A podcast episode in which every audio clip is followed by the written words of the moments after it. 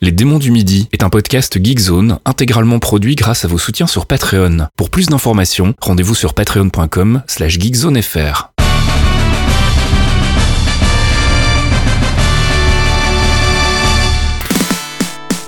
C'est l'heure des démons du midi.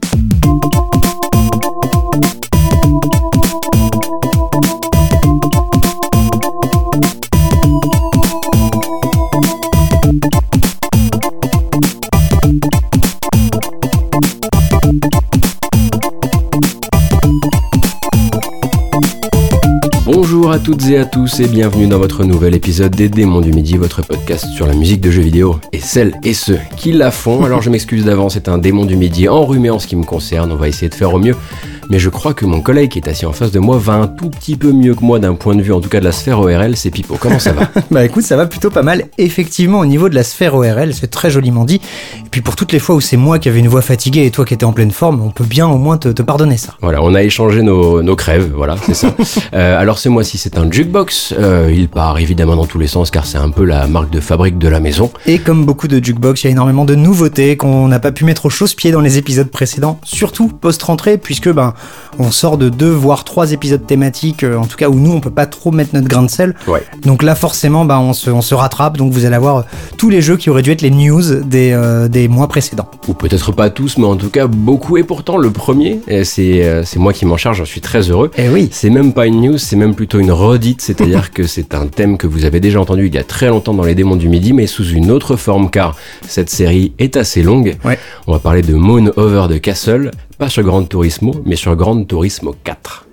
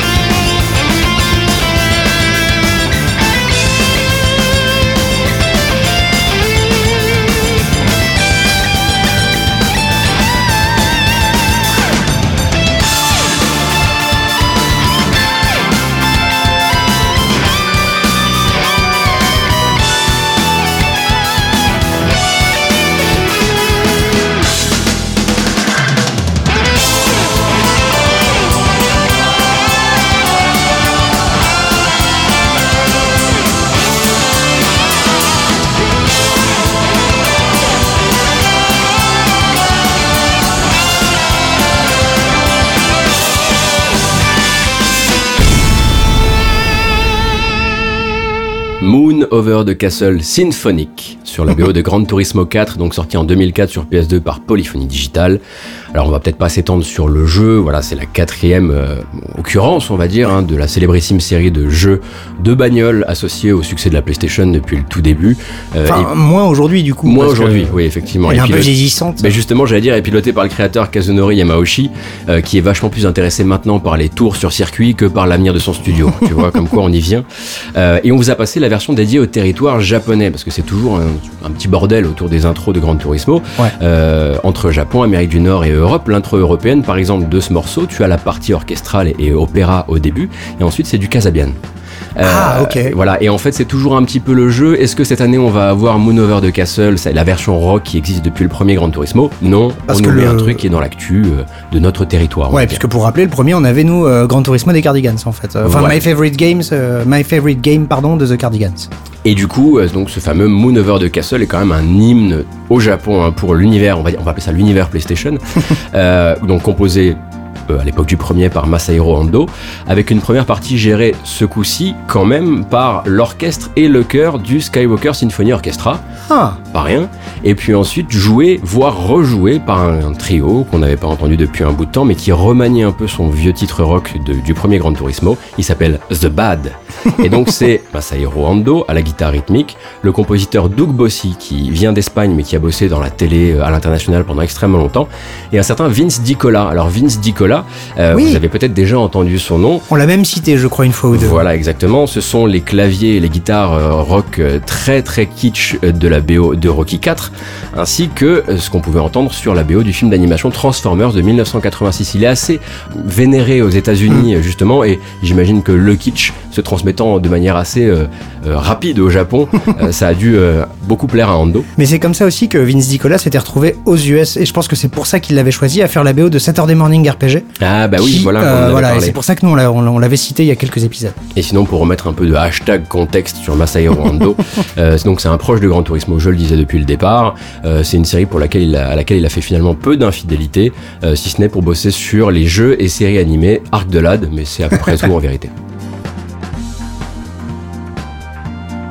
Mon cher Gotos, avant d'attaquer mon premier morceau, un mea culpa d'une rapidité. Je trouve que je pense qu'aucun mea culpa n'aura été, été aussi rapide.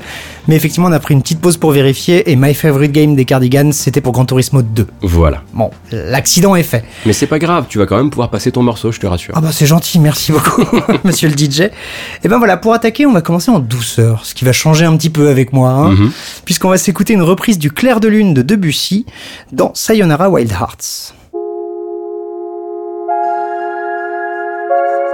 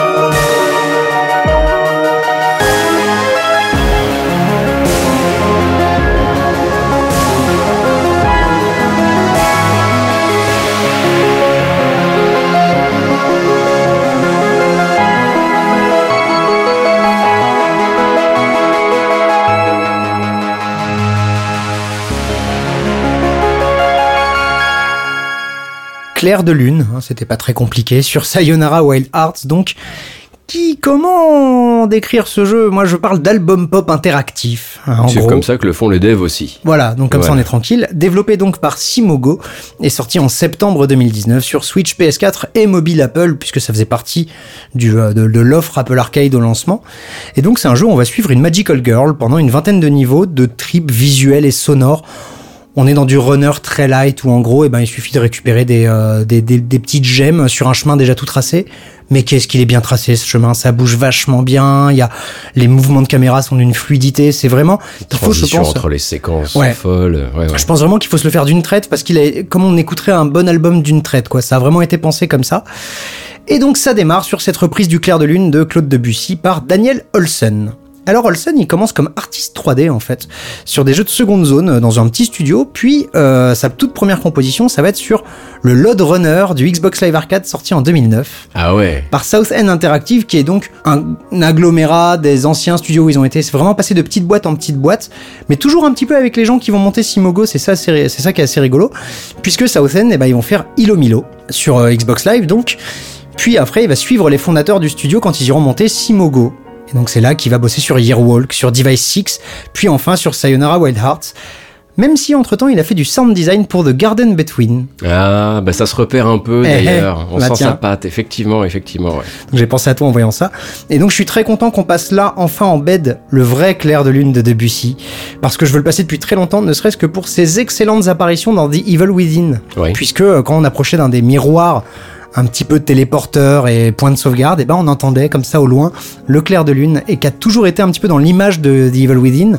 Donc voilà, je fais d'une pierre deux coups et je suis très content. Et tu l'avais pas fait, on n'y avait pas pensé à l'époque parce qu'on avait déjà passé le clair de lune façon Fez il y a très très très longtemps. C'est vrai, ouais, ouais. Et d'ailleurs, peut-être que si on continue assez longtemps, à force de passer le clair de lune rejoué dans d'autres jeux, mhm. on finira par, par péter un plomb et vous passez juste le, juste le, normal, quoi, le classique. bah déjà en bed là. Ouais.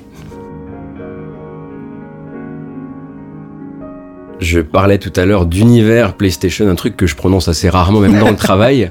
Et m'est revenu soudain une série de jeux euh, composites et, finalement produits d'autres succès euh, qui, euh, à laquelle j'ai joué et j'en avais complètement oublié l'existence. Et puis j'ai réécouté ce thème principal et puis c'est revenu d'un coup tout le côté techno thriller un peu kitschou, l'envie aussi d'imiter d'autres jeux. La sortie de Days Gone par exemple, effectivement, puisque c'est l'avant Ben Studio qu'on va aller visiter avec Siphon Filter, le premier épisode de la série.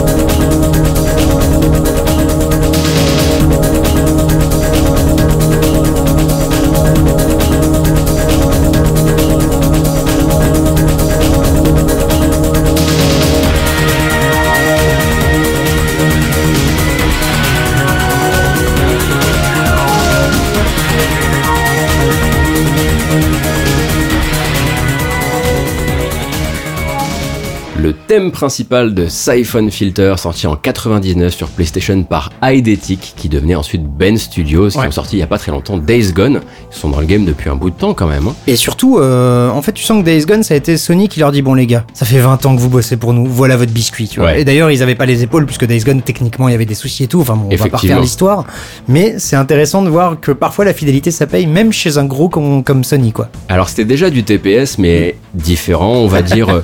euh, militaro, complot, euh, géopolitique. euh, Tom Complètement techno-thriller. Tu disais un peu Tom Clancy en mode, en mode un peu à la Stevia, avec des agents spéciaux et des grosses inspirations venues à la fois de 007 GoldenEye, mais aussi de Metal Gear Solid. Bien sûr.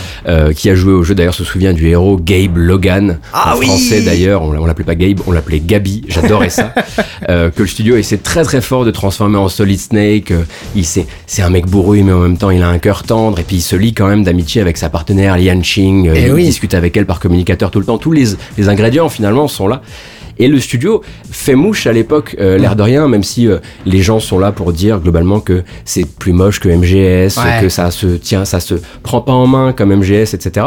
Mais je rappelle que Gabe avait une animation où il tapait son cul avec les talons quand il courait. Les jambes, Ah elles montaient très très haut Oui. et quand il tournait, il penchait vraiment. Oui, C'était très étrange. Ça faisait un peu cours de PS, Ouais. effectivement. Ça faisait un peu le, le monté de genou, le monté de, de talon, pardon. Mais ce qui surprend aussi les gens et la presse à l'époque, c'est que le premier jeu de Eidetic avant ça, c'est Bubsy 3D. et, C'est vrai. et Bubsy 3D est encore noté dans les grandes anthologies du jeu de plateforme comme l'un des pires Ouais. jeux de plateforme 3D qui ait jamais existé. L'un des pires jeux 3D qui a jamais existé. Du coup, ils surprennent avec ce jeu-là, évidemment.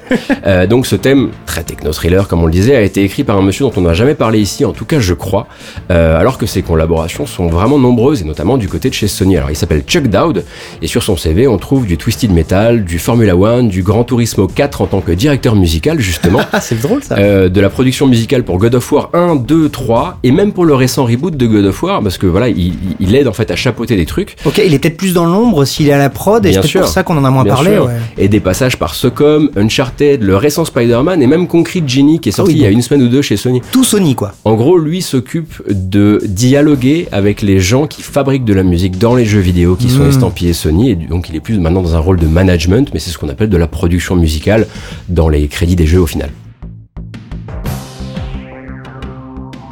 Tu nous parles de trucs très futuristes en 99. Et ben moi je vais aller en 2009 mais pour un truc du passé. Du coup on va aller dans les années 70 puisqu'on va regarder un truc un petit peu grindhouse et qu'on va s'écouter un morceau de The House of the Dead Overkill. What the? What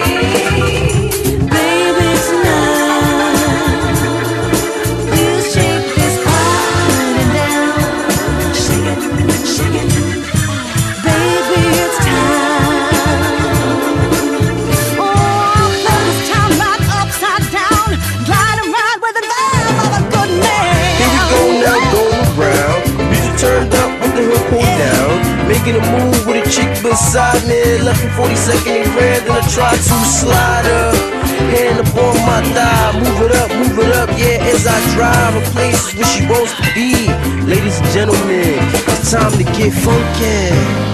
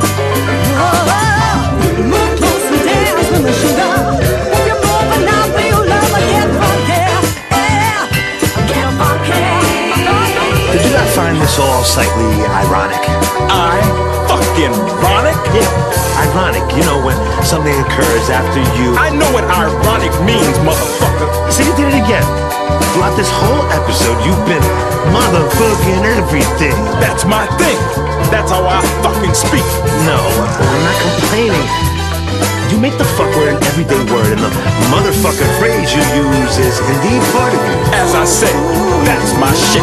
Yeah, but there we were, face to face with the real motherfucker. Huh? Clement more than likely fucked his mother, and not once, not once did you call him motherfucker. When indeed he was, most probably a real motherfucker. So, what does that tell you? I don't fucking know.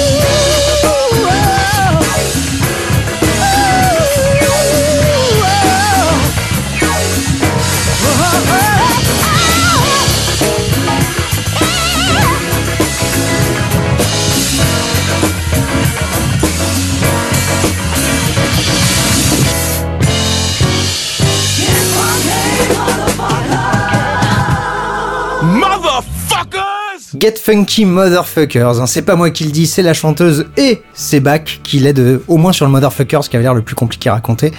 Le morceau est donc Get Funky sur la BO2 de House of the Dead Overkill, rail shooter développé par Headstrong Games et sorti en 2009 sur Wii. C'est un spin-off de The House of the Dead, donc euh, il y avait eu trois épisodes très classiques, j'allais dire très premier degré, peut-être pas, mais très zombie, euh, pam pam boum boum, et pas trop trop de scénario. Là, on part sur une ambiance complètement grindhouse, comme je le disais juste avant, des gros mots dans tous les sens, des trucs trop stylés pour rien, de la bonne vanne, de la bonne musique tout le temps. C'est très con, c'est plutôt rigolo, et c'est surtout un des nombreux très chouettes rail shooters de la Wii. C'est Ouais. une console qui a quand même été une super console à rail shooter, et il faut le rappeler. On n'était pas forcément préparé à ça quand ils nous ont montré la Wii au départ, mais ça a été un bel effet de bord. Et au final, on a eu un Dead Space assez cool, des Resident Evil qui tabassaient, enfin, il y avait de belles choses. Et donc, la BO de House of the Dead Overkill, bah, elle est pleine de chansons funk débilos, forcément, dont ce Get Funky, écrit par John Sanderson et Nadim Daya, qui ont en gros et plus ou moins écrit et produit la totalité des chansons funk du jeu, mais en les offrant tout le temps à des groupes différents. D'accord. En sachant que là, en l'occurrence, c'est Cat Green and the Body Shots, et c'est un groupe que je soupçonne d'être monté pour l'occasion, parce que j'ai rien trouvé, donc je pense que les autres, il y avait peut-être un peu de ça aussi. Mhm. Petite rivière rigolo en revanche, parce qu'on sait très bien euh, comment se passent les CV dans le milieu de la musique de jeux vidéo ou des boulots de production audio, c'est toujours un petit peu le bordel. Bah ça tombe bien parce que John Sanderson, depuis Headstrong Games, on l'a retrouvé à la direction de Divinity Original Sin 2. Ah ouais, le Camoulox. Et voilà, je trouvais ça assez rigolo. J'ai- pas eu d'autres termes pour le dire, là, Bah, j'ai été cueilli. Mais je suis parti chercher à la canne à pêche là. hein. Mais donc voilà, c'est à peu près tout ce que j'ai pour l'instant, euh, parce qu'à part Sanderson et Daya, bah, on n'est pas sûr que les groupes existent pour de vrai. Pipo, tu parlais tout à l'heure de cet épisode qui va être rempli de nouvelles sorties. Mhm. Eh bien, j'ai une petite astuce à te proposer, car effectivement, avec l'arrivée de jeux Super Nintendo via l'abonnement Nintendo Online, euh, j'ai Je vois où tu vas et t'es vraiment un sago, hein. mais enchaîne, enchaîne. J'ai pu effectivement euh, occuper euh, mon temps libre ces derniers temps sur un petit jeu qui vient de sortir. Peut-être que ça deviendra un classique de chez Capcom ou peut-être pas, je ne sais pas. En vérité, il est sorti en 94 sur Super Nintendo. Évidemment, il s'agit de Demon's Crest et on va écouter Beyond the Colosseum.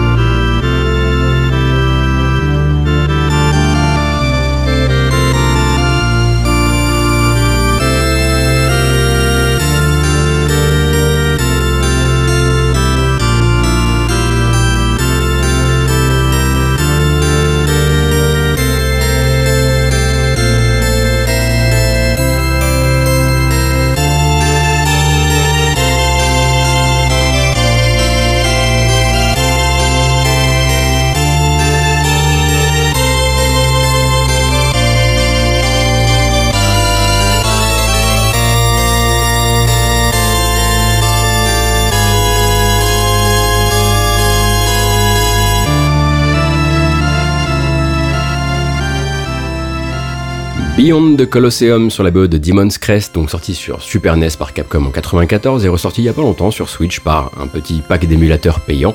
euh, comme Payant si t'as le, enfin gratuit si t'as le online. gratuit si tu as le online, la fameuse formule euh, ça. consacrée. Donc c'est la suite de, de Gargoyle's Quest 2 sorti donc lui sur NES, euh, lui-même suite de Gargoyle's Quest, on vous en avez passé, Oh, sorti sur Game Boy. euh, dans un Une de nos BO de cœur. hein, ah ouais, bien sûr, on le c'était dans un de nos tout premiers épisodes d'ailleurs, et tout ça, ça vient s'insérer dans le même univers que Ghouls and Ghosts, euh, sauf que là, vous contrôlez Firebrand, qui est un démon, une gargouille, qui fait techniquement partie des méchants, mais il y a des plus méchants que les méchants, et du coup, lui, il faut qu'il prou- prouve sa valeur. Il se trouve qu'il est d'une extraction assez noble chez les gargouilles, ça lui permettra de, de se distinguer, etc. Et c'est de la plateforme. Techniquement, Oui. euh, où globalement tu sautes, tu planes, tu, enfin tu planes pas, tu, Tu voles, stationnaire. tu- euh, voilà, Enfin oui. stationnaire et, et puis tu, tu tiens ta, ta- ton altitude et tu craches des petites boules de feu qui vont te permettre de désinguer d'autres gargouilles. Ça pourrait être presque un, un jeu gargoyle sans la licence parfois. C'est vrai. Euh, et ça a pas mal de gueule quand même avec de superbes ambiances et musicalement voilà ça, ça fait quand même toujours ce boulot qu'ont fait toutes les séries Gargoyle's Quest et aussi Ghouls and Ghosts. Mm. Mais on va pas se mentir qu'ils s'inscrivent quand même dans cette espèce de combat que se mène Capcom d'un côté avec ça et Konami de l'autre côté avec les Castlevania et Castlevania Oui. a tendance généralement quand même à l'emporter dans le cœur des gens. Bah, en Par fait, le- célébrité surtout. Ouais, bien sûr, mais le truc aussi avait commencé, Ghouls and Ghosts, t'es presque sur le côté un peu rigolo de la peur. Tu Ouais. vois, c'est un, peu, un petit peu euh, Oui, c'était tarte à la spook- crème. Spooky quoi. Voilà. Mhm. Là, on part effectivement depuis Gargoyle's Quest jusqu'à Demon's Crest sur des, des trucs qui ont beaucoup plus de corps, beaucoup plus. On pourrait presque comparer ça des premiers Castlevania à Symphony of the Night. Oui. Pas, pas en termes de prod, mais vraiment en termes d'ambition. Oui, oui, oui, Voilà. bien sûr, et puis de, oui, de propos quelque part de la musique aussi quoi. Et donc la BO du jeu a été composée par Toshihiko Oriyama euh, un an après son entrée chez Capcom autour de 92 où il commence en fait sur Mega Man Voilà, Euh, sous le pseudo Kiri, qui reviendra souvent d'ailleurs. Parfois c'est Kiri Kiri, parfois c'est Kiri Kiri Chan. Euh, il va très rester- dur de pas rigoler là. hein. Ah oui, je sais bien. Il va rester en fait assez longtemps dans l'univers Megaman jusqu'au remake PSP environ quand même. hein. Ah oui Euh, et aussi filer des coups de main sur Nimusha 1 et 2 ainsi que sur quelques Phoenix Wright assez récents.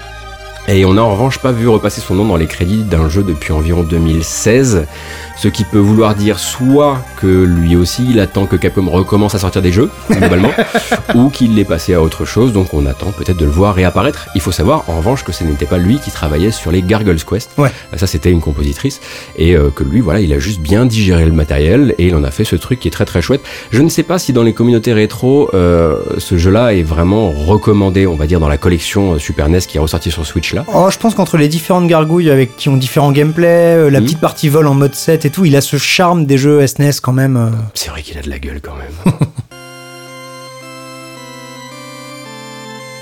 Mon cher Gotos, je vois que ça se fait des petits kiffs. oui, c'est On vrai. se méimbe, comme disent les jeunes. Et c'est pas le dernier, laisse-moi te le dire. Ah bah moi non plus.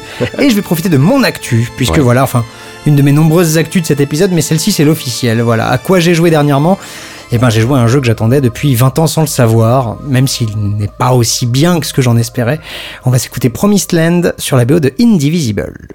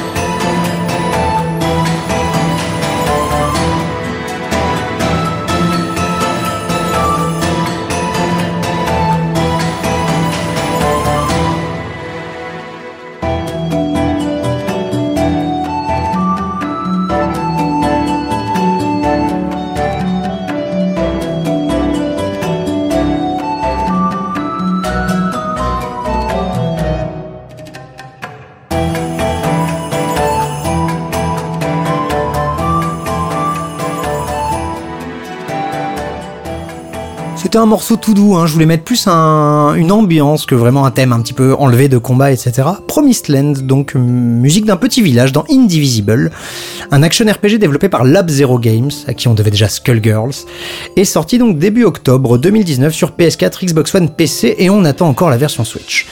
En gros, c'est le fils virtuel de J'aime bien Fils Virtuel, moi. c'est très gentil, donc fils spirituel, mais écoute, gardons-la, gardons-la, continuons. Donc fils spirituel de Valkyrie Profile, c'est pour ça que je dis que j'attendais depuis 20 ans, Ouais. même s'il n'a été annoncé qu'il y a 4 ans.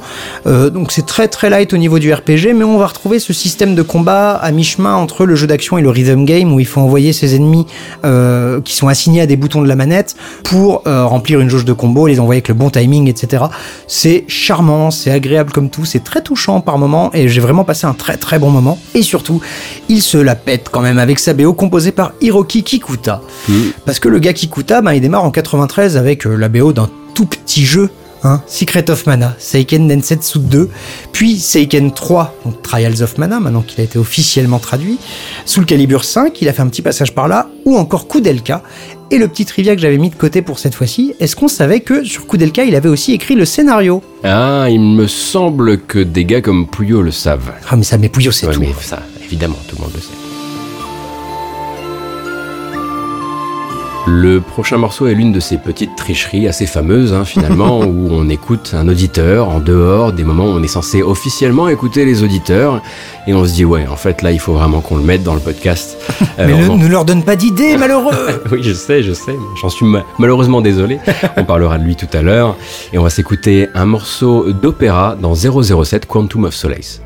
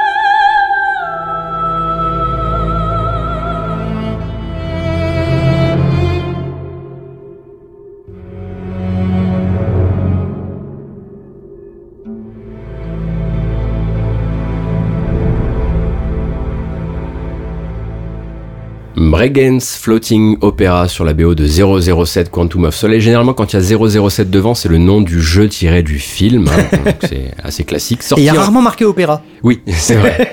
Euh, sorti en 2008 sur PS3, 360 et PC, donc jeu à licence de fin d'année évidemment, calé sur la sortie du 22e James Bond évidemment, qui est aussi le second épisode avec Daniel Craig. On rappellera donc que ça fait 11 ans. Eh oui. Allez, ça c'est pour ça, vous. Ça fait mal. Mais d'ailleurs, Daniel Craig le porte aussi un peu. hein. C'est un James Bond qui a pas mal vieilli avec euh, et qui a pas eu autant d'épisodes que par exemple Roger Moore pour vieillir. On Oui. va dire ça comme ça.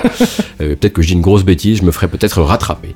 Donc un film reçu tièdement par la critique et ça colle assez bien avec le traitement finalement réservé au jeu. C'est un petit 5 sur 10 un peu crapouillou. Ouais. Il est pas bien dans son époque, il est un peu vite fini, très court, et il a globalement pas laissé des souvenirs impérissables, sauf justement aux gens qui avaient tendu l'oreille, Euh, comme Gaëtan. Et je tenais à te, à te nommer Gaëtan, hein, donc voilà un de nos auditeurs euh, qui m'a qui a attiré mon attention sur la BO avec cette piste en particulier et une autre et j'ai tout écouté et je dois dire que ce Bregenz Floating Opera pour moi est un peu au-dessus du reste. Euh, je me suis pas toujours retrouvé, j'ai pas toujours retrouvé on va dire mon James Bond, même s'il y a quelques scènes de poursuite qui fonctionnent assez bien, mais chacun a son James Bond.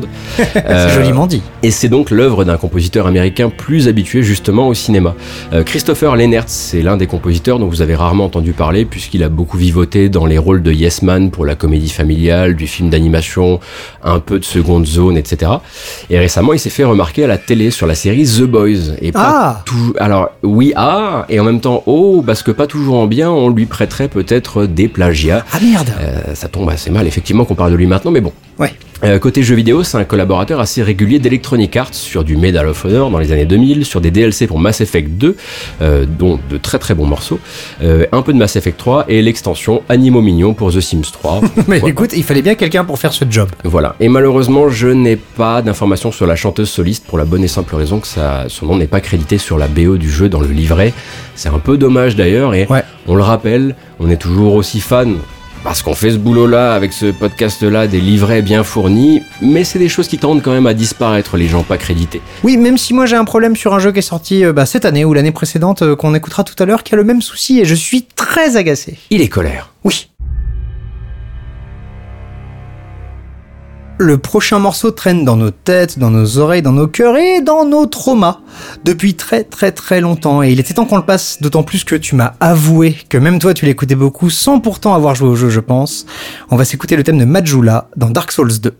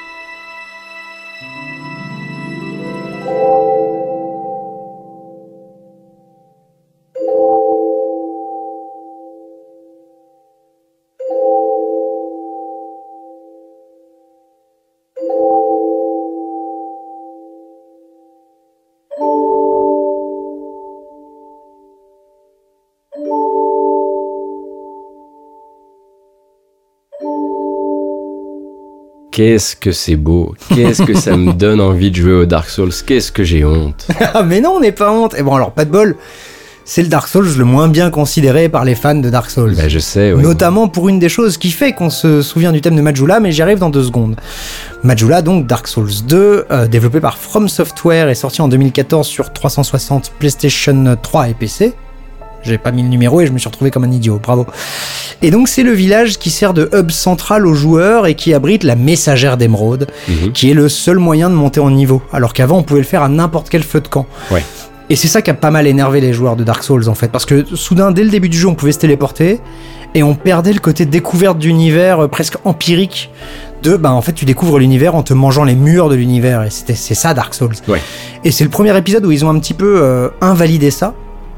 Et du coup, pendant une très très longue partie de l'aventure, le seul moyen de leveler, c'est de revenir dans ce foutu village, même quand t'es bien plus loin dans le jeu, et donc bah, de revenir toujours voir la même personne qui va te dire les mêmes choses pour enfin leveler. Donc je peux comprendre que ça ait agacé. Mais le thème est magnifique. Du coup, en fait, ce que moi je considère comme un thème magnifique, si j'y jouais, il pourrait revêtir un truc beaucoup moins sympathique. À terme, peut-être, Ah. mais ça reste quand même la musique de ta safe zone, quoi. Donc Ouais. globalement, c'est quand même un morceau euh, apaisant.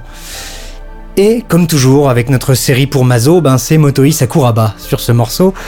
Bon, alors il partage une très grosse partie de la bande-son avec Yuka Kitamura, qui Mhm. ensuite elle passait lead sur l'OST Dark Souls 3, et elle avait fait pas mal de, de morceaux sur euh, Bloodborne également. Et Et petite sur rivière. Sekiro, pardon. Et sur Sekiro, c'est vrai. Et bon, Motoi Sakuraba, on va pas vouloir faire, mais les Mario Tennis, Valkyrie Profile et plein d'autres références, mais c'est les deux nôtres. Mais surtout, le petit trivia rigolo sur Dark Souls 2, c'est que il y avait un thème de fin Ouais. chanté. Et qui chantait ce thème Amy Evans, Ah, qui ne s'était mais pas oui. encore fait connaître avec euh, Nier Automata. Et donc voilà, tu vois, décidément, chaque morceau ou presque, j'arrive à le repiquer sur toi, donc je suis très content.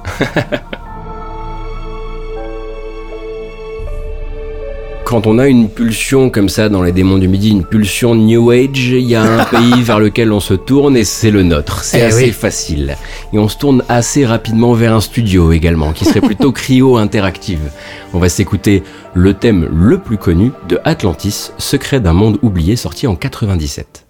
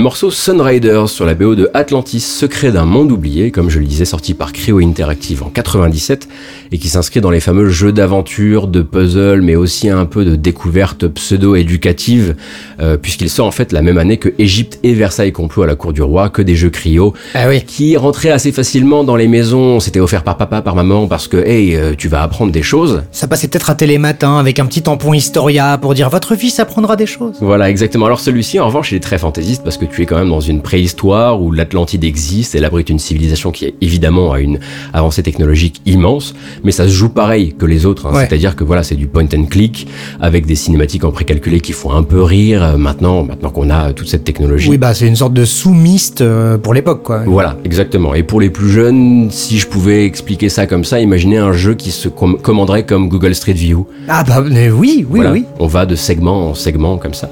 Donc forcément, ce pitch d'Atlantide euh, très évolué techniquement, ça fait très plaisir à notre cher French Touch musical euh, qu'on a déjà entendu deux ans plus tôt sur Lost Eden. Et quand je dis French Touch, je parle évidemment de Stéphane Pic. Qui d'autre? Mais il n'est pas seul, il y a également Pierre Estève. Alors Vous le connaissez peut-être pour Dune, Commander Blood et justement Lost Eden. J'adorerais vous en repasser d'ailleurs, et je sais qu'on dit ça tout le temps. Du Lost Eden ou autre chose? Ah, Du Lost Eden. Bon d'accord. Ah, On repassera pas l'intégrale de Dune, ok, ok. Elle est incroyable. Et Pierre Estève a un CV qui est très français des années 80-90 dans l'univers euh, de l'informatique, c'est-à-dire qu'il a été rocker avant dans les années 80, normal. Puis ensuite réalisateur sonore, programmeur et musicien chez Cryo, artiste contemporain, chercheur, journaliste, et accessoirement il a quand même pas mal œuvré en tant que pionnier euh, dans les expériences interactives dans l'audiovisuel et dans le CD-ROM en gros, Ouais. hein, qui est quand même un truc très de chez nous. Il Ah faut bah bien- ça. il faut bien Mais dire. tu disais quand même artiste contemporain, chercheur et journaliste, c'est trois faux métiers. Hein. Tu me la fais pas à l'envers non plus. Oui, bon, c'est vrai. Mais on a tous gonflé nos CV à un moment Ah ou bah à un ça. autre. Ben voilà. Pour le prochain morceau, je joue un jeu dangereux. Je joue le jeu du kit ou double parce que les gens qui ont joué au titre qu'on va passer là vont soit m'adorer, soit me détester vertement, puisqu'on va écouter Task Force Neuron sur la BO de Astral Chain.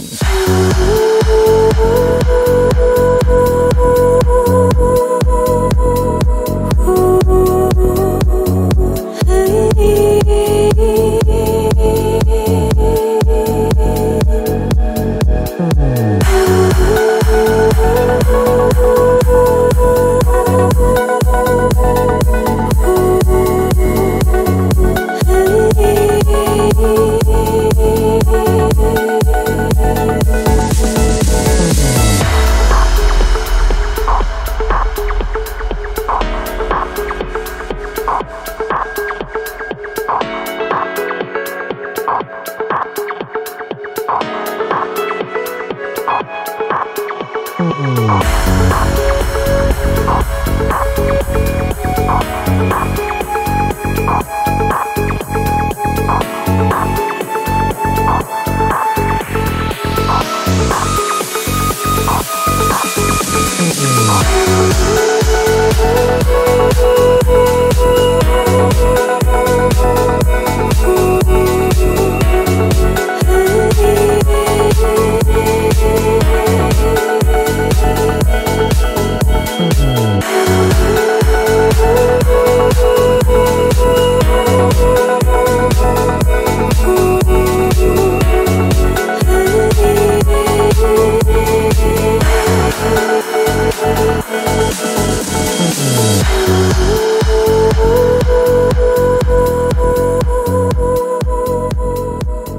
Je dois dire que je ne m'attendais pas à ça quand t'as dit Astral Chain.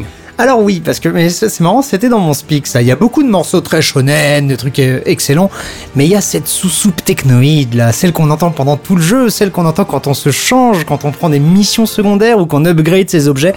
Et ben cette sous-soupe technoïde, c'est celle que j'aime, mon cher Potos. Donc oui, Task Force Neuron, le thème qui passe inlassablement et c'est écrit en caps lock sur mes notes dans le commissariat d'Astral Chain.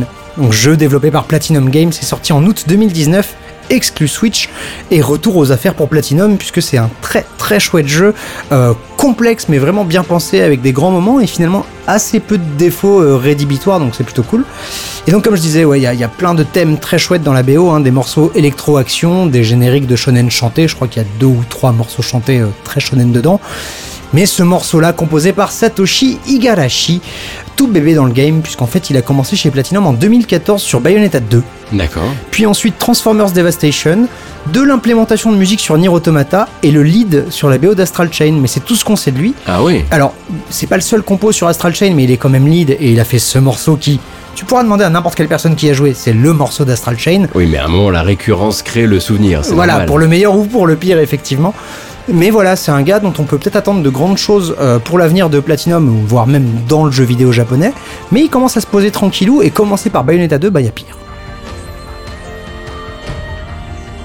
Alors, arrivé à la moitié du podcast, évidemment, on a un cérémonie, une cérémonie, on l'aime beaucoup, c'est comme ça. Bah bien sûr, c'est comme la cérémonie du thé, mais il y a pas de thé. Voilà, à la place, il y a un compositeur ou une compositrice reconnue dans l'industrie qui vient nous proposer un morceau qui intègre euh, la playlist et qui nous propose parfois des petits mots pour expliquer un peu son choix. Généralement, c'est quand même des morceaux qui les ont influencés à un moment ou à un autre. Et, là, c'est étonnant aujourd'hui. C'est hein. très très étonnant parce que c'est vrai que quand j'ai contacté Christopher Tin, donc qui s'est fait connaître avec le Baba Yetu, c'est-à-dire l'ouverture de Civilization 4, 4 pardon, euh, Il y a on- eu, je sais plus quel prix, mais des trucs hors jeu vidéo, oui, j'entends. oui, euh, Amy, euh, Grammy, enfin des trucs Voilà. comme ça, voilà exactement, qui a ensuite rebossé sur Civ 6 et sur d'autres jeux autour de ça. Je m'attendais pas forcément à ce qu'ils me disent, écoute, moi, pour moi, la BO de jeux vidéo, c'est un truc qui est fun et je voudrais qu'on écoute du Katamari Damashi.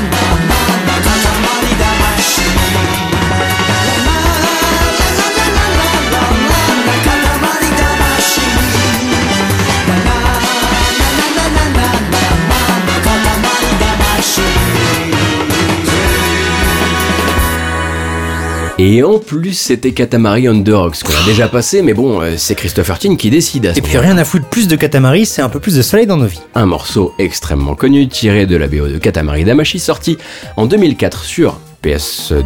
Oui. Pas d'ânerie, hein, quand même.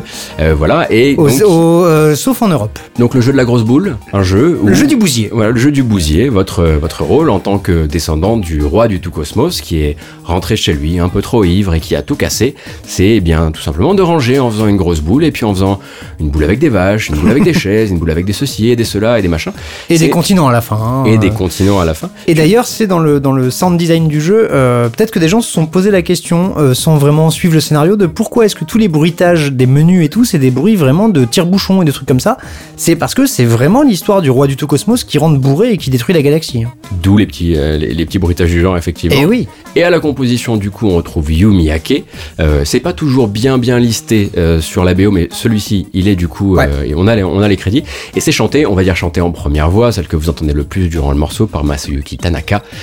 Et ce choix, qui est celui de Christopher Tin, il nous a proposé quelques mots. On va les confier à Faskill, évidemment en français. Et oui. Et c'est sa voix d'or qui va vous livrer tout ça. J'ai choisi Katamari on the Rock parce que c'est une bouffée d'air frais qui mélange la joie et l'étrange d'une manière assez unique qui n'existe finalement que dans Katamari Damashi. Toute la bande son est d'une créativité folle, capable à tout moment de mélanger le meilleur des productions pop modernes à des fugues bizarres qu'aurait pu imaginer Wendy Carlos. En plus, c'est très amusant à l'écoute, et c'est ce que devrait toujours être la musique de jeux vidéo. Et ben, je trouve ça super cool qu'un mec, justement, de la trempe, entre guillemets, de Christopher Tin, monsieur plein d'awards, trouve d'aussi jolies choses à dire sur quelque chose d'aussi futile, entre guillemets, que Katamari, quoi. C'est vraiment, c'est rafraîchissant. Et en plus, il nous file un coup de main parce qu'on a parlé de Wendy Carlo justement il y a pas très très longtemps dans Ouais. les démons du midi. Du coup, vous pouvez commencer à vous faire une sorte de, de tableau comme ça avec des fils rouges partout. Et pour repréciser, s'il y a effectivement Civ 4 et Civ 6, puisqu'on l'a, il a été rappelé pour Civ 6 pour le thème principal, c'est aussi quelqu'un que moi j'aime beaucoup pour la BO de Off-World Trading Company. On Eh a oui. déjà passé ici. Mais si vous ne vous intéressez pas au jeu parce que c'est effectivement une simulation de guerre entièrement commerciale, intéressez-vous à sa BO. Elle est disponible dans toutes les bonnes crèmeries. Et franchement, ça surprend par rapport au reste de son parcours. Donc Ouais. c'est toujours assez cool. Eh bien, je fais moi aussi un grand bisou et un grand merci à Christopher Tin et nous réenchaînons donc sur cette deuxième partie d'épisode. On retourne à notre jukebox et je vais vous emmener en 1994. Euh, un jeu PC exclusif, un jeu Océan. Dites donc, on va s'écouter le thème principal de Inferno, The Odyssey Continues.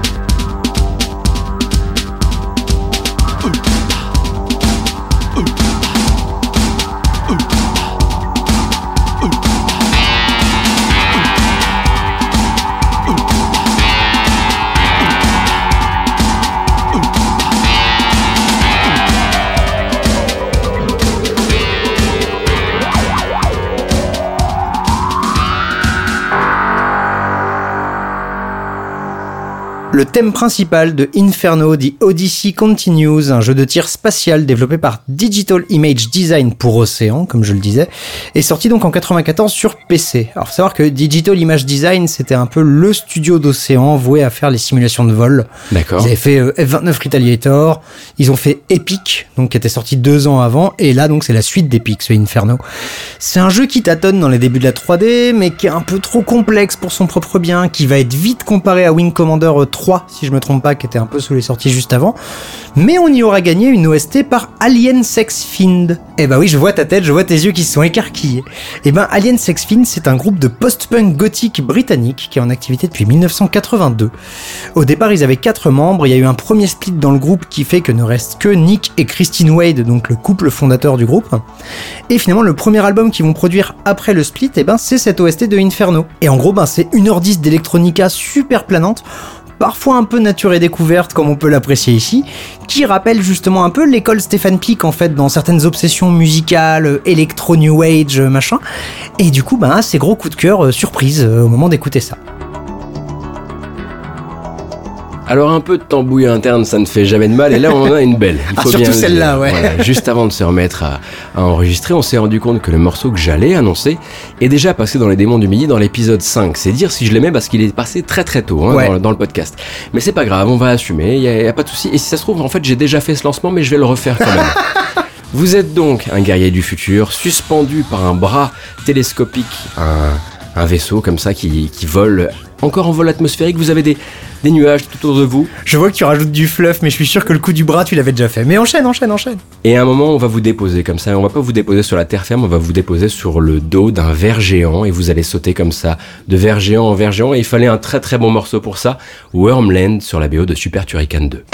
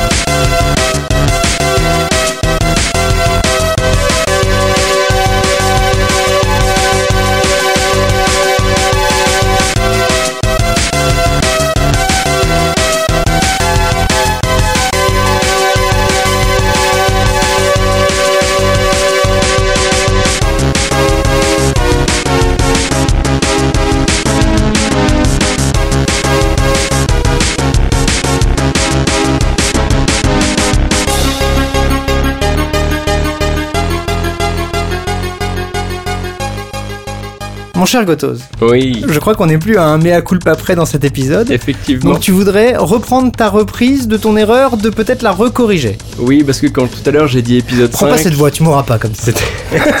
en fait, c'était l'épisode 16. Voilà, on est euh, assez mauvais en Google. C'est un peu ah. dommage pour un podcast de ce genre. Et pourtant, on a donc écouté Wormland sur oui. la BO de Super Turrican 2, sorti en 95 sur Super NES en Europe, qui est le dernier épisode à date de la célèbre série de Run and Gun imaginée par Manfred Trenz et Ren Bohart sur micro-ordinateur et qui a été récupérée ensuite pour la Super NES par le studio allemand Factor 5 et du coup, je me demande si on ne devrait pas dire Factor Funf. ça m'amuse euh, beaucoup. D'imaginer Rogue Squadron par Factor Funf. Bah, exactement. Et donc, les marqueurs de la série, c'est en gros un monde futuriste dévasté, plusieurs types d'armes à faire évoluer grâce à des power-ups, un héros cybernétique super vénère et toujours cette signature musicale, celle de Chris ah. Donc, la chiptune à l'allemande, finalement, euh, très rythmée, très dense et une carrière dans le jeu vidéo qui s'étire de 91 à 97 seulement. Avant de changer de forme. Pour un tel nom, c'est incroyable en bien fait. Sûr. Hein. Bien sûr, Après ça, elle a changé de forme et c'est devenu en gros un musicien solo avec une fanbase qui vient du jeu vidéo très solide et aussi le sujet de beaucoup de concerts symphoniques de légende parmi lesquels les sublimes Symphonic Shades qui mmh. sont dédiés à Chris Ulsbeck et qui ont été produites par Thomas Bucker et jouées en 2008 euh, à Cologne, 2008 quand même. Euh, et en gros, c'est l'un des grands ancêtres des concerts dédiés à Uematsu ensuite qu'on a eu euh, à la Philharmonie de Paris il y a quelques années. Ouais. Et franchement, si vous aimez ces années-là, si vous aimez l'Amiga notamment, c'est vraiment un délice à dépioter parce qu'en gros, c'est arrangé par des foutus cadors et tu vas redécouvrir ton Rapidia, euh, tes Jana Sisters, eh euh, ton Turrican, etc., etc. Et voilà, j'arrête de parler, j'ai repassé deux fois le même morceau dans Les Démons du Midi. C'est pas la première fois que ça arrive. Mais non, voilà, donc t'es tout excusé. Et moi, j'en profite juste voilà, pour rappeler que euh, a sorti un triple album d'auto-reprise de Turrican qui mhm. sont absolument incroyables. Je crois qu'on avait passé le Shoot or Die justement de cette, euh, compile-là. Tout à fait, en euh, épisode 5, du coup. Ah bah voilà, c'était donc ça. Et on vous conseille plus que jamais cette super, super compile. Je n'ai absolument aucune idée de comment passer au morceau suivant, donc c'est parti, Cold Rice sur la BO de Travis Strikes Again, No More Heroes.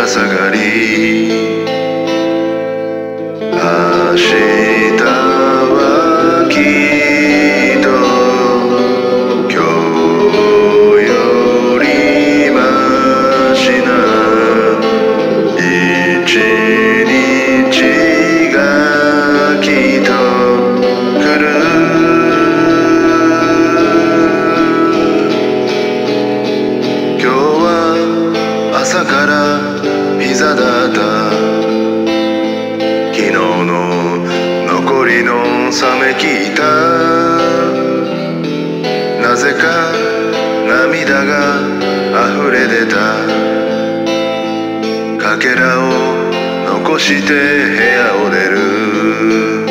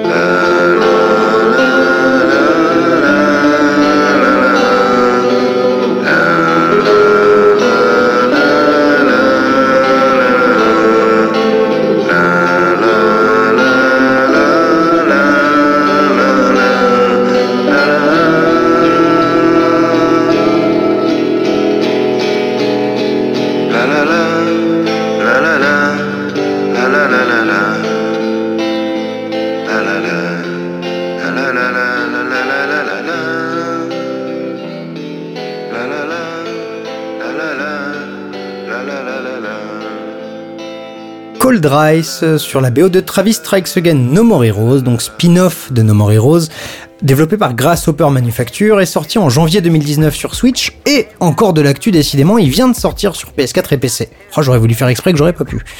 Euh, bah, en gros, c'est un jeu d'action pas top, vu de dessus, parfois vu de côté, plein de maladresse, un peu de charme. Est-ce qu'il y a assez de charme pour contrebalancer les maladresses? Bof. J'attends plutôt No More Heroes 3 quoi. Euh, D'accord. surtout maintenant qu'on sait que le designer de Bayonetta va faire un boss. Mais pour la BO, figure-toi que je, suis tout penaud, parce qu'en fait, Grasshopper, qu'on a connu en plus plutôt propre sur le sujet, bah, pas trop trop crédité. Là, j'ai un Jun Fukuda en Sound Director, donc c'est cool, il était là sur euh, Killer 7, mais il est juste Sound Director, alors que j'ai un Music Director, qui lui s'appelle Kazuhiro Abo, mais c'est son premier boulot. Donc du coup, et comme il n'y a pas de listing officiel de bande-son officiel, je n'ai ni compositeur précis, ni même chanteur. J'adorerais savoir qui est cette voix de basse là qui, Mhm. qui nous fait vibrer. Malheureusement, on va devoir rester pour l'instant sur Jun Fukuda en sound director et donc Kazuhiro Abo en music director, en espérant d'en apprendre peut-être plus dans No More Heroes 3. Le prochain morceau me met particulièrement en joie parce que c'est une co-création entre l'Occident et l'Orient. Alors, c'est un jeu américain, rassurez-vous, c'est de la chiptune qu'on va écouter, mais la composition qui a ensuite été transposée en chiptune nous vient de Basiscape et un petit peu aussi de Hitoshi Sakimoto. Ah, Pour un runner qui s'appelle Earth Night et un morceau qui s'appelle The Forever World mais en version stratosphère.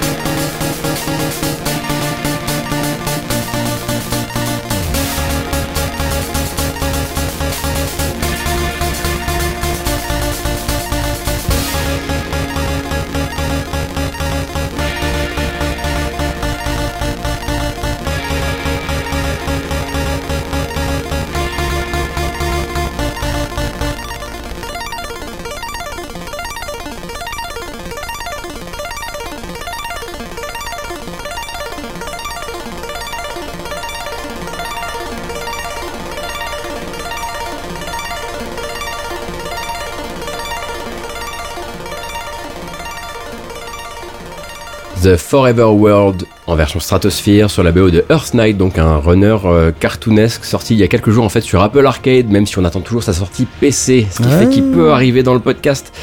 C'est une sorte d'Hugo délire 2019 et je dis ça parce que l'illustration m'y fait beaucoup penser où tu cours, sautes, dash et traverses les cieux en volant euh, d'un dragon à un autre, à d'autres dragons, euh, en 2D évidemment, en essayant de trouver la trajectoire parfaite, et évidemment sans le clavier alphanumérique de ton téléphone qui faisait que qu'il y avait du ping. Mais du coup, un runner euh, assez classique. Assez euh, classique mais quand même assez grandiloquent aussi. Ah, Et le jeu est en développement depuis tellement longtemps euh, qu'il a eu la particularité d'avoir plusieurs bandes originales. C'est-à-dire que Rich Siegel, son créateur, est très pote avec un musicien de chiptune que j'aime beaucoup et qui se fait appeler Chipocrite, euh, de son vrai nom Paul Weinstein. Euh, et il suit le projet depuis tellement longtemps qu'il a eu l'occasion de composer et puis ensuite que Rich lui dise écoute vieux là ça serait bien qu'en fait t'en fasses quelque chose sors un album fais quelque chose moi je traîne sur le jeu donc plusieurs fois comme ça Chipocrite a sorti des albums qui étaient en fait des bouts euh, de Earth Knight Ah, c'est drôle ça. et puis s'est profilé à un moment eh bien la, la ligne droite finale de développement. Et du coup, bah voilà, Chipocrite s'est remis aux affaires sur sa vraie BO, dans laquelle il a quand même remis des réarrangements de choses Oui. qu'il avait pris à son compte ensuite euh, dans, la, dans la mixture. On va pas le juger pour ça. Bien sûr. Et pour ce morceau très particulier, il y a un petit plaisir de nerd que le mec s'est fait. C'est-à-dire qu'il est allé contacter euh, la société de production d'Hitoshi Sakimoto, Basiscape. Hmm. Donc Sakimoto, FF12, euh, Ogre Battle et Ouais. mille autres choses. Et ce Forever Worlds, donc, existe en orchestral, on l'entend juste derrière nous. Et ensuite a été repassé à la moulinette chiptune par Chipocrite. Ah, mais attends, c'est une vraie commande chez Basiscape en C'est fait. une commande faite chez Basiscape qui n'a pas été directement euh, gérée par Sakimoto, mais par Yoshimi Kudo, qui est un de ses bras droits. Oui, mais c'est juste que je serais curieux de savoir combien coûte la pige au morceau chez Basiscape. Combien il a payé, tu Bah, vois c'est la, pre- c'est la première fois où je me suis posé cette question Eh en oui. fait, c'est assez ouf. Alors après il y a un petit peu de supervision quand même de Sakimoto de manière à ce qu'il puisse quand même figurer au, au- au crédit du jeu. Euh, mais voilà, c'est un, c'est un projet et ce morceau en, lui-même est un projet qui me met en joie parce Bien que c'est vraiment les, les beautés de l'internet quelque part. ça. Ça, n'aurait pas pu être Mais- rendu possible autrement. Tu vois, de la même manière, euh, si un jour on veut euh, arrêter de voler Yuzo Koshiro et commander un générique d'ouverture des démons à Monaka, combien ça coûte? Voilà, mon gars Okabe, combien, combien je te lâche pour un petit générique? C'est vrai ça. Merde.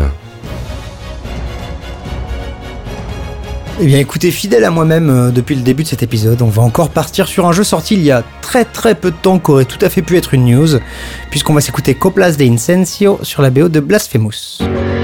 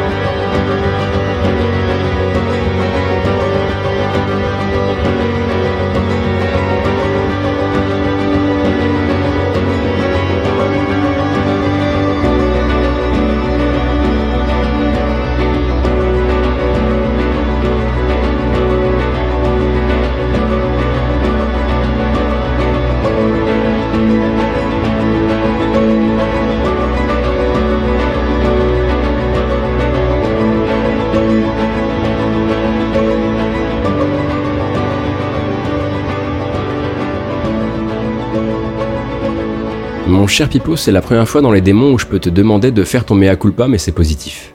C'est vrai Oh là là, oh t'es très fier. Oh Alors là vous ne le voyez pas mais il arbore ce sourire du petit con. On peut le dire du On peut le petit dire, con ouais, on qui peut est dire, très on peut le très dire, content de sa blague. Puisqu'effectivement dans Blasphemous Mea Culpa, ben, c'est le nom de l'arme du héros.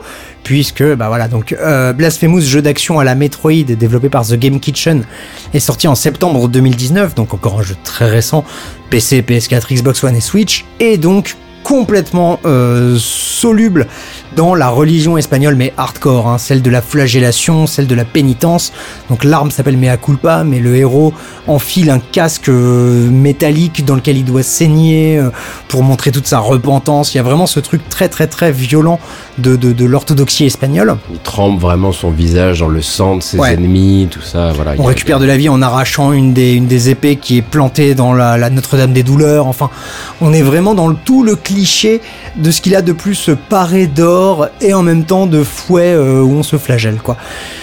Et du coup, incroyable au niveau artistique. Il y a quelques petites frustrations de gameplay dans le jeu, mais globalement, c'est quand même très très bon et surtout très très beau. Et il y a cette OST de ouf, quoi, qui va taper globalement et allègrement, surtout dans les sonorités flamenco, dans ces sonorités aussi justement religieuses espagnoles, sans oublier parfois de sortir les guitares électriques. Et ça, on le doit au bon Carlos Viola. Mhm. Alors Carlos Viola, on en a déjà parlé ici, surtout toi d'ailleurs, puisqu'il était compositeur sur The Last Door, donc le précédent jeu du studio, hein, qui est un point and click horrifique, euh, ambiance plutôt Edgar Allan Poe, Lovecraft, Maupassant, Génial également. qu'on vous conseille énormément. Mais il a aussi bossé sur le puzzle Six Sides of the World et sur l'action RPG pharaonique, alors un peu moins connu, sorti entre The Last Door et Blasphemous, donc Mhm. il a eu le temps de se faire son nom. Et alors je sais pas si toi t'as acheté une oreille, mais moi j'irai euh, y jeter une forcément dans les, dans, dans les semaines à venir. Et je rajouterais une ou deux choses. D'abord, j'avais contacté Carlos Viola pour euh, vous passer un de ces quatre un morceau, mais il se trouve qu'il a proposé le morceau que propose tout le monde, à savoir Monkey Island, changement d'ambiance totale. Est agaçant. Et quand on parlait de religion espagnole, effectivement, on parlait quand même d'un christianisme assez euh, Ouais. à l'ancienne, quoi. Voilà, faut vraiment, euh, faut être préparé à s'entendre raconter des litanies et des, mais en même temps une drôlerie incroyable. C'est extrêmement fin dans la vision du truc. Ouais, ouais, il y, a- il y a vraiment une espèce de, de, de- de truc à cheval. Ce jeu est très bizarre, mais je crois que je l'aime vraiment beaucoup. Très unique en tout cas. Eh bien, mon cher Gotos, t'as fait le malin. Eh ben, je prends la main pour te la donner, si ça c'est pas beau. Puisque je crois que c'est l'heure de ton actu. Eh bien, j'ai un problème, Pipo. Ah. J'ai un problème. Non- parmi les autres. Parmi les oui. milliers de problèmes, effectivement, ce sont les jeux mobiles. Parfois, je tombe, je ne le dis à personne. Il faut le Ceux mes dire. plus proches sont présents pour vraiment m'apporter du, du soutien. Et là, c'est pire parce que c'est passé par le spectre de l'Apple Arcade. J'étais Eh pas oui. forcément préparé à tomber pour un jeu qui ressemble à un match 3 en plus. Ça se fait pas de tomber comme ça en 2019. Mais c'est bien les matchs 3. Et pourtant, Grindstone est un super jeu et j'adore sa BO.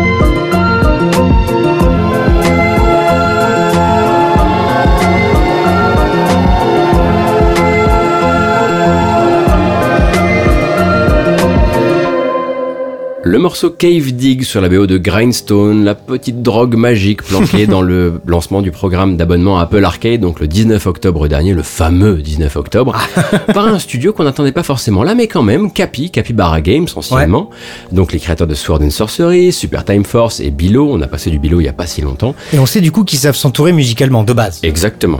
Donc un petit jeu de puzzle qui ressemble à un match 3, mais en fait en beaucoup plus puissant dans le concept où tu as une- un petit guerrier viking très énervé qui veut tuer un maximum de monstres à chaque tour, et donc il faut lui tracer le meilleur chemin Ouais. et utiliser les bons endroits pour lui faire aussi ramasser le maximum de trésors, et ça fonctionne très très bien, c'est tellement bien.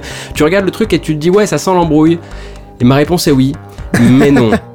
Bah, le truc, c'est que Apple Arcade a réussi à dire Eh, venez, on arrête les free-to-play et on, du coup, on fait des vrais jeux. euh. En fait, ce jeu-là aurait pu complètement, et à mon avis, euh, le développement a été commencé comme celui d'un free-to-play, avec des transactions louches un peu dans les coins, etc. Des minuteurs. Et, euh, voilà, et a été réadapté ensuite. Et c'est ça qui fait un peu sa force, parce que il est tellement addictif et sa courbe de progression est tellement bien pensée. Il est joli, il est drôle, il est bien animé. En fait, je voudrais juste qu'on me laisse l'acheter seul pour pouvoir quitter l'Apple Arcade.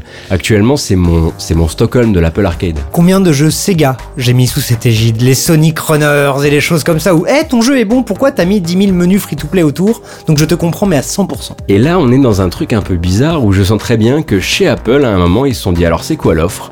Et il y a un mec qui a dit il va y avoir des gars là, ils vont pas pouvoir quitter le programme parce qu'ils Mm. vont vouloir jouer à Grindstone. Je suis complètement dedans, c'est terrible, terrible, terrible. Alors à cette BO qui colle du hip-hop lofi sur des massacres vikings, eh bien ce n'est pas Jim Guthrie, ce n'est pas l'habituel de chez Capi. Euh, C'est un autre Canadien de la même ville d'ailleurs, Sam Webster. C'est un garçon dont on n'avait pas encore ent- entendu parler dans le jeu vidéo et plus globalement non plus parce qu'en fait il s'est fait très discret sur internet et son seul album solo est sorti un mois pile avant la sortie du jeu, Ah ouais le 19 septembre. Euh, ça s'appelle Potions, sans majuscule au début, comme ça vous pourrez le retrouver. Euh, et je recommande parce que ça permet vraiment de continuer cette aventure de hip-hop lofi qui est maintenant un truc hyper galvaudé qu'on écoute sur YouTube, etc. Mais, mais est-ce que du coup son album solo garde le côté Lofi, mais le côté Lofi Taverne? Euh, il y a... a un peu là, tu vois Oui, parce que là, c'est vrai que tu as la harpe qui, qui s'amuse un peu, etc. Mais c'est déjà pas trop le, le- le cas dans le reste de la BO de Grindstone.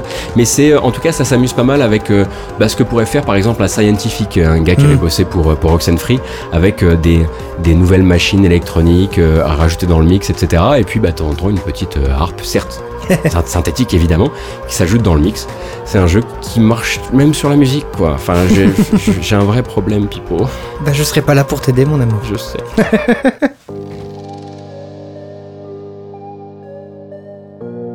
Écoute, merci de m'offrir ce marchepied, de devenir ce marchepied sur lequel je vais m'essuyer les petons. Puisque toi, tu es tombé dans ton petit jeu casu là, hein, pour, euh, pour amateurs d'Apple, moi je suis tombé dans du vrai grand jeu d'auteur. Moi, ce jeu dans lequel j'ai mis une minute pour voir et je suis resté 5 heures, eh bien mon gars, c'est What Remains of Edith Finch.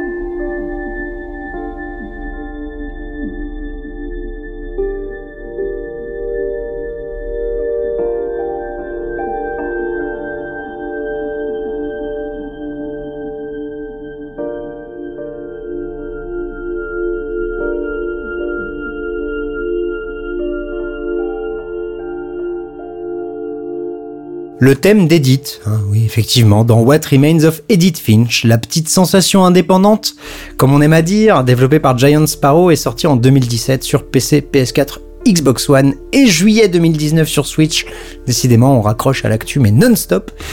et c'est donc l'histoire d'Edith Finch qui essaie de remonter son arbre généalogique est un arbre un peu pourri puisque sa famille a une drôle de malédiction où tout le monde meurt de manière bizarre, voire atroce. Et voire idiote aussi. voire parfois, idiote, c'est hein. vrai, Ouais. et on va remonter en gros les derniers instants de chaque membre de cette famille qui seront l'occasion d'avoir un gameplay différent à chaque fois, ce qui en fait une aventure narrative un peu différente des autres, Bien et c'est vraiment un très beau moment, c'est joli comme tout, c'est bourré de bonnes idées, il y a vraiment des superbes moments dans ce jeu, Mhm. et une très très jolie bande son composée par Jeff Russo. Et alors Jeff Russo, on n'en parle pas souvent parce que bah, il a pas fait beaucoup de jeux vidéo, Mhm. mais il est un peu connu le garçon, un compositeur américain, cofondateur du groupe Tonic. Et Tonic, c'est pas rien. Tonic, tu, tu ne connais peut-être pas ce groupe. Pas plus, non. Moi non plus. Mais c'est des chansons dans les OST de Scream 2, du film X-Files et d'American Pie parce que c'était un très gros groupe dans les années 80-90. Ah d'accord, ok. Mine de rien. En fait, ils ont ils- cette espèce de pop rock un petit peu souple, mais qui passe très bien dans Scream 2, American Pie ou le film X-Files. Et à côté, surtout beaucoup de télévision, puisqu'il a fait les BO de Légion, de la série Fargo, deux saisons de Santa Clarita Diet, The Umbrella Academy récemment, donc il est encore bien bien dans le game sur des séries euh, Netflix, je crois, pour Umbrella Academy, Oui, mais qui je pèsent euh, pas mal. Et en JV, en fait, il a uniquement fait Edith Finch et, attention, Long Shot. Est-ce que tu sais ce que c'est que Long Shot Ah pas du tout. c'est la campagne solo de Madden 18, celle où il y avait euh, Mahershala Ali, entre autres. Ouais. Et ben c'est lui qui a composé toute la BO de, de- de- juste de ce segment solo de Madden 18. Très inattendu, effectivement. Et je rajoute une dernière mention, effectivement, Mhm. pour ce jeu, euh, Edith Finch, que, euh, ouais, il faut... En fait, de tous les, wal- les, les, les, les, euh, Walking simulator, tu veux pas utiliser le terme, mais disons-le, De hein, tous les ouais. walking simulators que vous pourrez faire, celui-ci est celui qui pervertira le plus la formule pour vous Ouais. emmener vers des endroits que vous ne pensiez pas possible. Et c'est pour ça qu'il est encore considéré comme très très haut. Et Oui, je bien pense sûr. que plein de gens qui faisaient ces- ce genre de, de jeu-là ont eu peur d'arriver un petit peu après celui-ci. Petite anecdote rigolote d'ailleurs, euh, Ninja, donc le célèbre joueur de Fortnite, était passé chez... euh, euh, ah, pas Jimmy Fallon, l'autre, ça va me revenir. Était dans un late show. Voilà, un euh, late oui. show. Et euh, donc, en gros, quand il parlait un peu jeux vidéo avec le présentateur, le mec disait Alors, moi, euh, Fortnite, je connais pas, mais Edith Finch, ça défonce. Et j'étais assez halluciné de voir un truc un peu grand public qui faisait la pub d'Edith Finch en 2019. Il est une fanbase dans les démons du midi qui est rarement honorée comme elle le mériterait parce qu'il y a eu beaucoup de très très belles BO sur cette console, mais on a tous un peu eu un gros trou de mémoire général. on va essayer de rabibocher un peu tout ça Ouais. avec un jeu Saturne. Voilà, Ah. c'est dit. Astal et le morceau Sea of Clouds.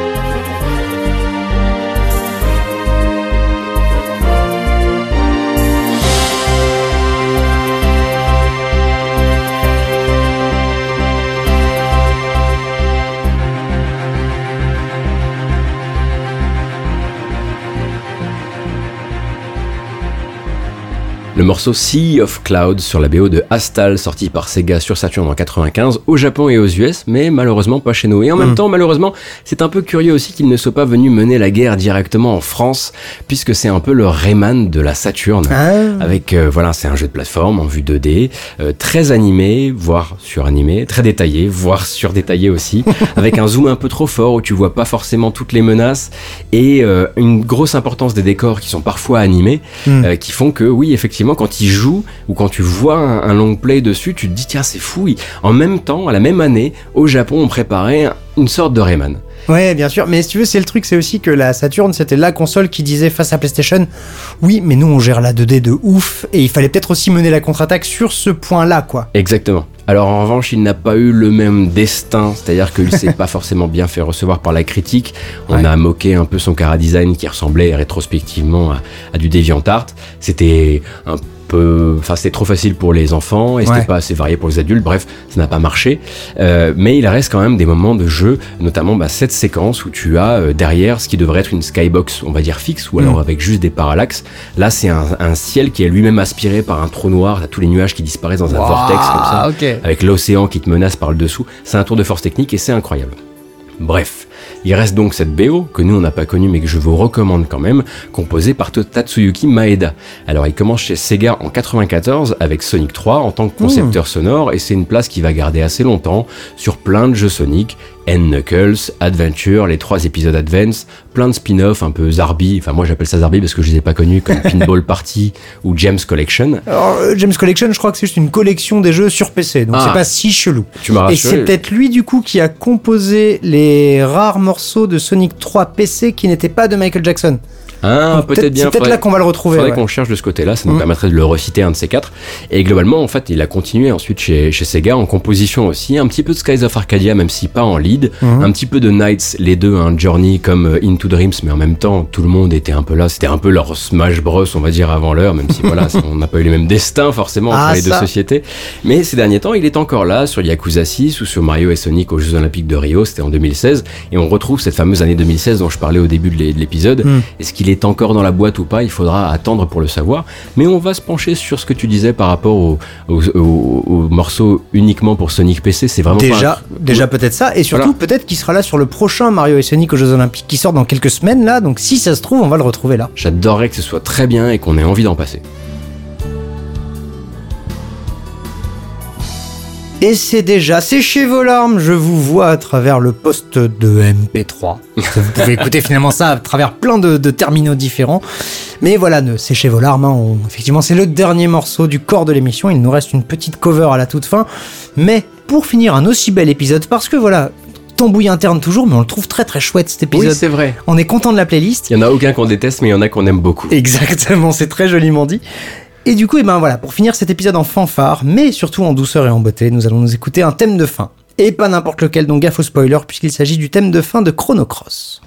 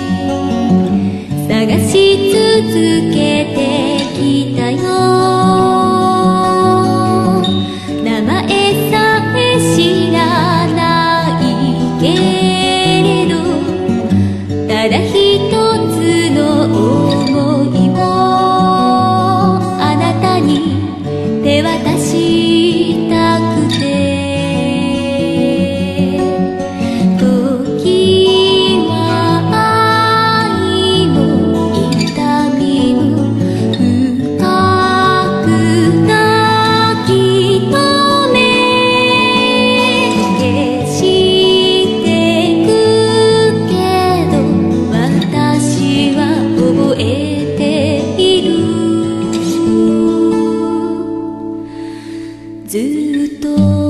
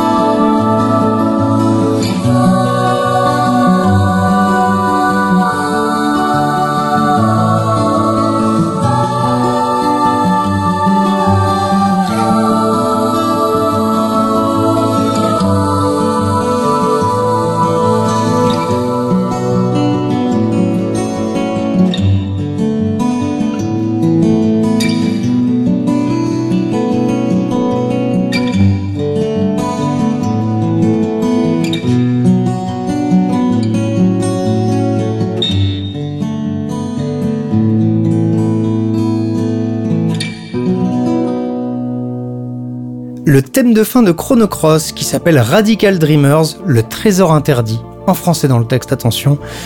Donc voilà, thème de fin de ce RPG développé par Squaresoft et sorti en 2000 sur PS1, suite de Chrono Trigger, mais il faut savoir que justement entre Chrono Trigger et Chrono Cross, il y a eu sur Satellaview, qui était une extension de la Super Famicom pour pouvoir télécharger des jeux.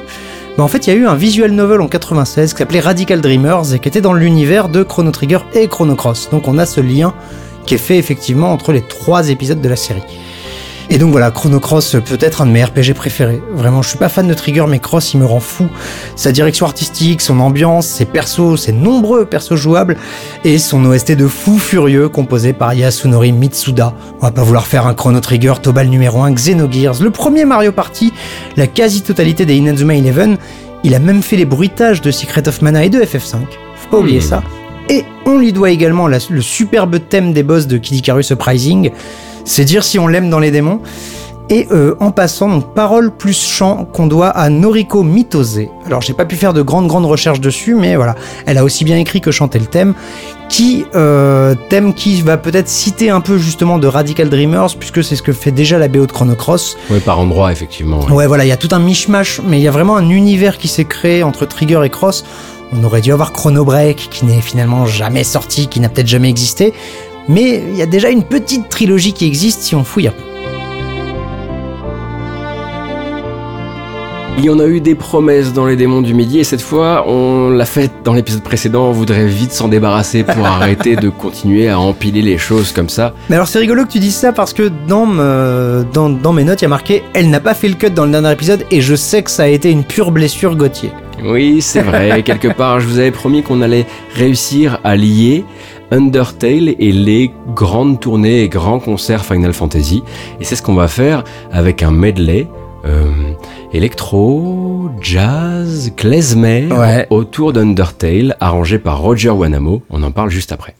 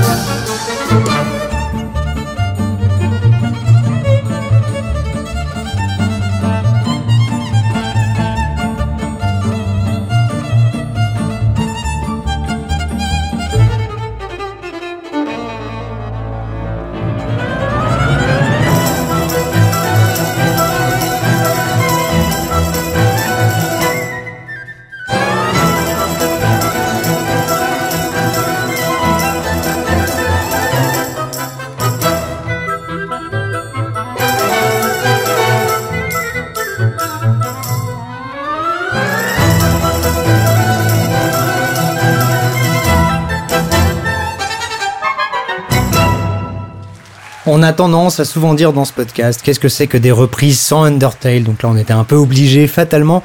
Un medley et live, attention s'il vous plaît, hein, vous avez entendu les clappements à la fin.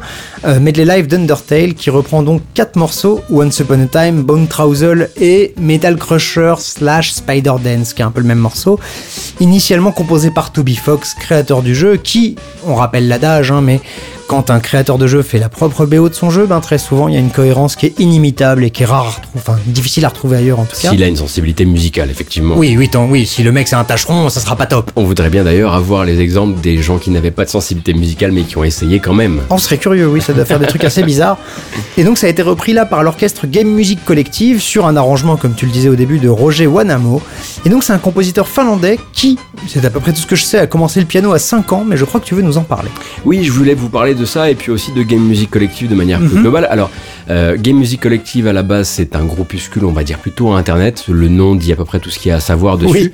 Mais ils se réunissent parfois et ils engagent des musiciens pour quelques concerts, dont celui-ci qui a été mené à Helsinki. Et si vous passez par la Finlande durant les fêtes, ils vont refaire ce concert le 29 décembre prochain. Oh. Alors il y a là-dedans du Destiny 2, du Zelda, du MGS, du FF7 et puis voilà le morceau qu'on vient de s'écouter qui est effectivement un arrangement commandé spécialement à Roger Wanamo. Alors Roger Wanamo, c'est assez intéressant parce que en gros c'est un diplômé de l'Aca- de l'Académie musicale de Tampere en Finlande euh, et qui est vite devenu une sorte de petit prodige autour de la vingtaine déjà en 2007 parce qu'il était arrangeur pour les concerts de jeux vidéo les plus réputés, ceux Ah. qui sont produits par Thomas Bucker. J'arrête pas de vous casser les bonbons Ah avec là. ça tout le temps. Et on en parlait tout à l'heure parce que Symphonic Shades euh, pour euh, Turrican, c'est du Thomas Bucker. Et en gros, si tu t'approches assez, euh, enfin si tu t'approches euh, comme ça de, de Roger Wanamo et de son compère euh, Yone Valtonen, tu vas te, te- te retrouver avec les deux gars qu'on appelle quand on veut pas de la note à la note, quand on veut euh, Du vrai réarrangement. du quoi. vrai réarrangement, de la vraie nouvelle musique créée avec autre chose. Et c'est comme ça qu'on a pu obtenir les Symphonic Legends en Allemagne qui ont commencé assez tôt sur plein de jeux différents. Ouais. Et ensuite les Symphonic Odysseys et, et Final Symphony qui sont des concerts qui brillent à Londres et qu'on a eu deux fois à Paris, enfin une fois, mais le même week-end euh, à la Philharmonie de Paris en 2017. Ah. En gros, s'il y a écrit Valtonen et ou Wanamo, vous pouvez y aller pépère, Ouais. sauf si vraiment l'orchestre a été mal casté ou qu'il n'a pas eu le temps. Ça peut arriver. On s'avance vers quelque chose d'assez merveilleux quand même.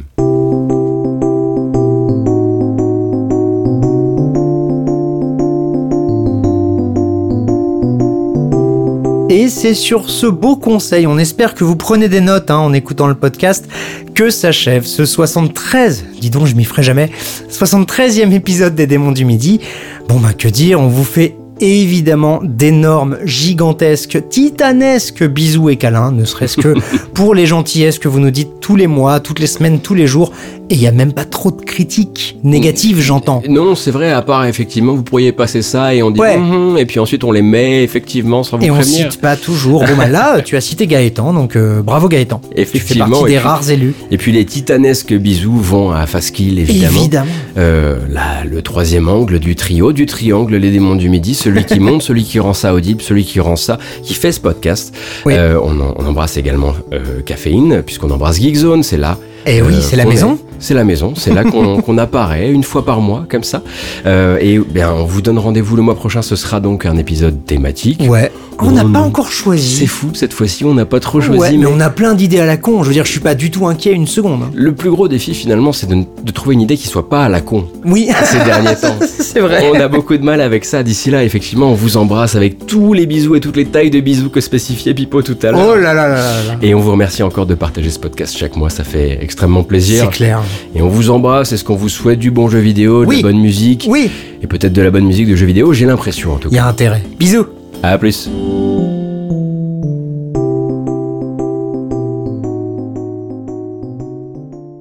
Alors ça c'est le test son officiel. C'est parti. C'est des infrabasses.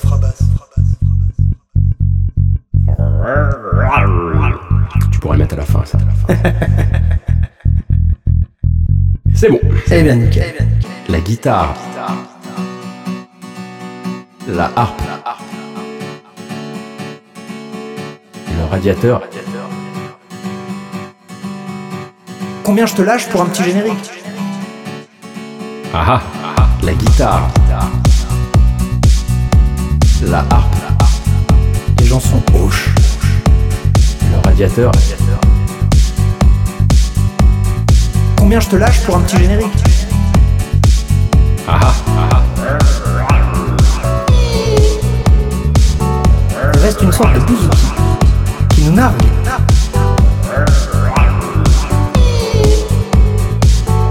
Et ben cette sous-soupe technoïde, c'est celle que j'aime, mon cher. Ah ah.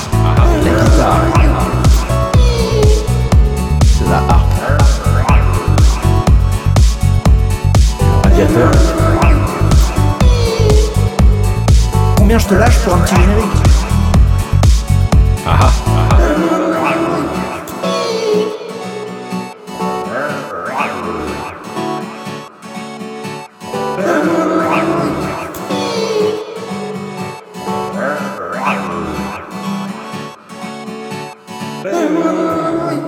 On est très fin 90 sur cet épisode. c'est Ouais, cool. ouais, ouais.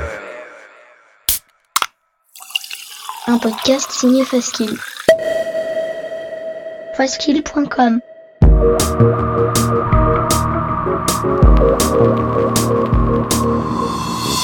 Torréfaction, c'est votre rendez-vous hebdomadaire sur geekzone.fr avec une sélection de l'actualité proposée par Caféine et Faskill. Gaming, culture, software et tech, on fait le tri dans les news de la semaine pour vous proposer un récap digeste d'une demi-heure, histoire de ne rien louper des infos essentielles. Torréfaction, c'est votre rendez-vous avec l'actu geek tous les vendredis matins à 8h sur geekzone.fr.